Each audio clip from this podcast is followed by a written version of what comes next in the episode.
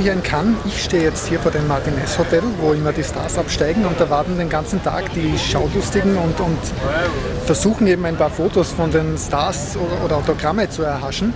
Und unter den Wartenden war auch Oliver Bocher, der jetzt mit mir kurz gesprochen hat. Ich hoffe, da wird nichts gesendet. Ein bisschen Kleinen. Ähm, AMKD kennt er nicht, dafür Schnittberichte.de, die Konkurrenz quasi. Äh, ja, und jetzt auf dem, hier auf der Promenade habe ich noch gesehen ähm, Stephen Baldwin.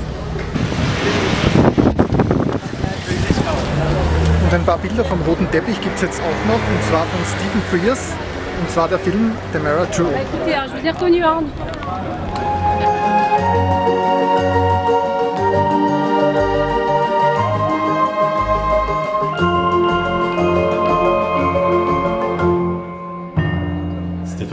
Qui avait reçu le prix de la meilleure contribution artistique pour Prick Up Your Ears en 1987.